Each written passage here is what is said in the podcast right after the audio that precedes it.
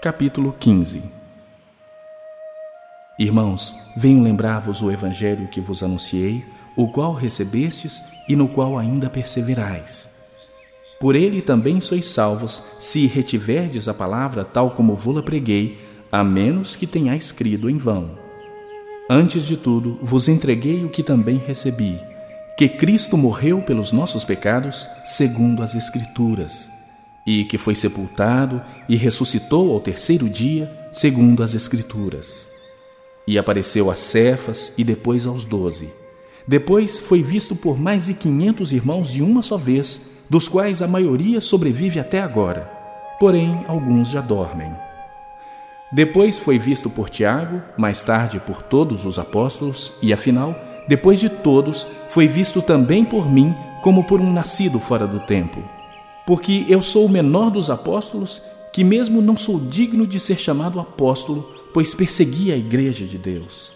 Mas pela graça de Deus sou o que sou, e a sua graça que me foi concedida não se tornou vã. Antes trabalhei muito mais do que todos eles, todavia não eu, mas a graça de Deus comigo. Portanto, seja eu ou sejam eles, assim pregamos e assim crestes. Ora, se é corrente pregar-se que Cristo ressuscitou dentre os mortos, como, pois, afirmam alguns dentre vós que não há ressurreição de mortos? E se não há ressurreição de mortos, então Cristo não ressuscitou. E se Cristo não ressuscitou, é vã a nossa pregação e vã a vossa fé. E somos tidos por falsas testemunhas de Deus, porque temos asseverado contra Deus que ele ressuscitou a Cristo, ao qual ele não ressuscitou se é certo que os mortos não ressuscitam. Porque se os mortos não ressuscitam, também Cristo não ressuscitou.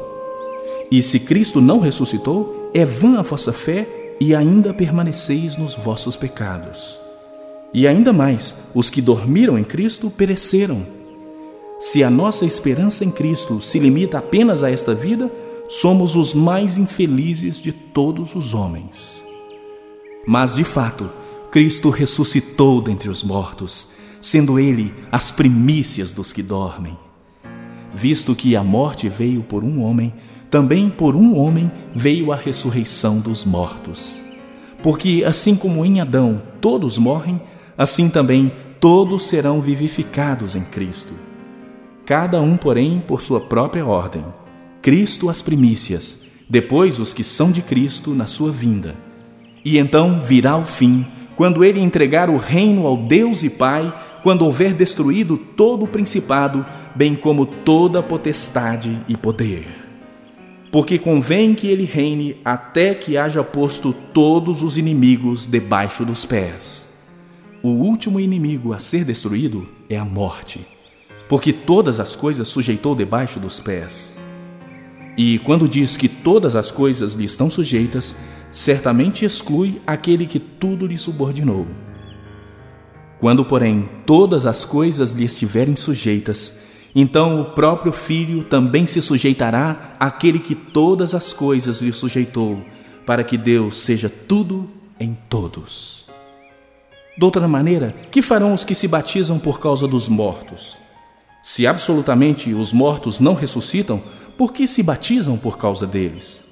E porque também nós nos expomos a perigos a toda hora.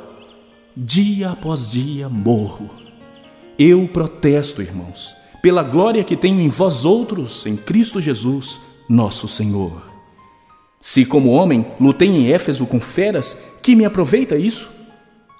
Se os mortos não ressuscitam, comamos e bebamos, que amanhã morreremos. Não vos enganeis, as más conversações corrompem os bons costumes. Tornai-vos a sobriedade como é justo e não pequeis, porque alguns ainda não têm o conhecimento de Deus. Isto digo para vergonha vossa. Mas alguém dirá: Como ressuscitam os mortos? E em que corpo vêm? Insensato! O que semeias não nasce se primeiro não morrer. E quando semeias, não semeias o corpo que há de ser, mas o simples grão, como de trigo ou de qualquer outra semente. Mas Deus lhe dá corpo como lhe aprouve dar, e a cada uma das sementes o seu corpo apropriado. nem toda carne é a mesma. Porém, uma é a carne dos homens, outra dos animais, outra das aves e outra a dos peixes. Também há corpos celestiais e corpos terrestres. E, sem dúvida, uma é a glória dos celestiais e outra a dos terrestres. Uma é a glória do sol, outra a glória da lua e outra a das estrelas. Porque até entre estrela e estrela há diferenças de esplendor. Pois assim também é a ressurreição dos mortos.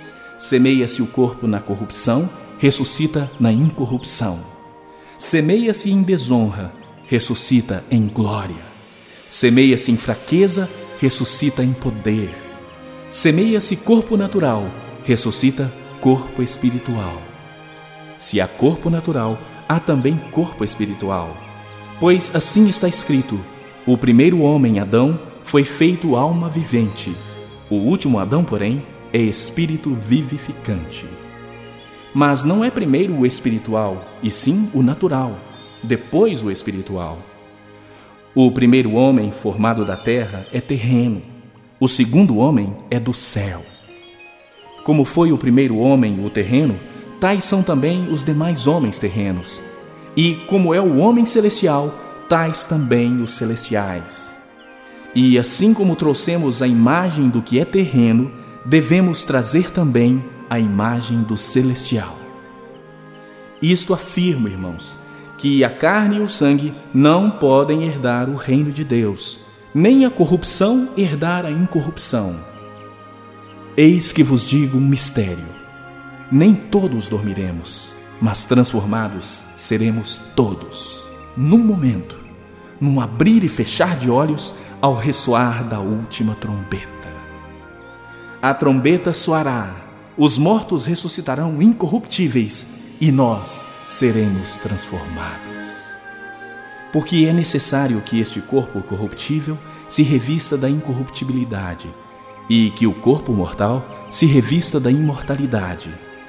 E quando este corpo corruptível se revestir de incorruptibilidade e o que é mortal se revestir de imortalidade, então se cumprirá a palavra que está escrita: Tragada foi a morte pela vitória. Onde está, ó morte, a tua vitória? Onde está, ó morte, o teu aguilhão? O aguilhão da morte é o pecado, e a força do pecado é a lei. Graças a Deus que nos dá a vitória por intermédio de nosso Senhor Jesus Cristo. Portanto, meus amados irmãos, sede firmes, inabaláveis, e sempre abundantes na obra do Senhor, sabendo que no Senhor o vosso trabalho não é vão.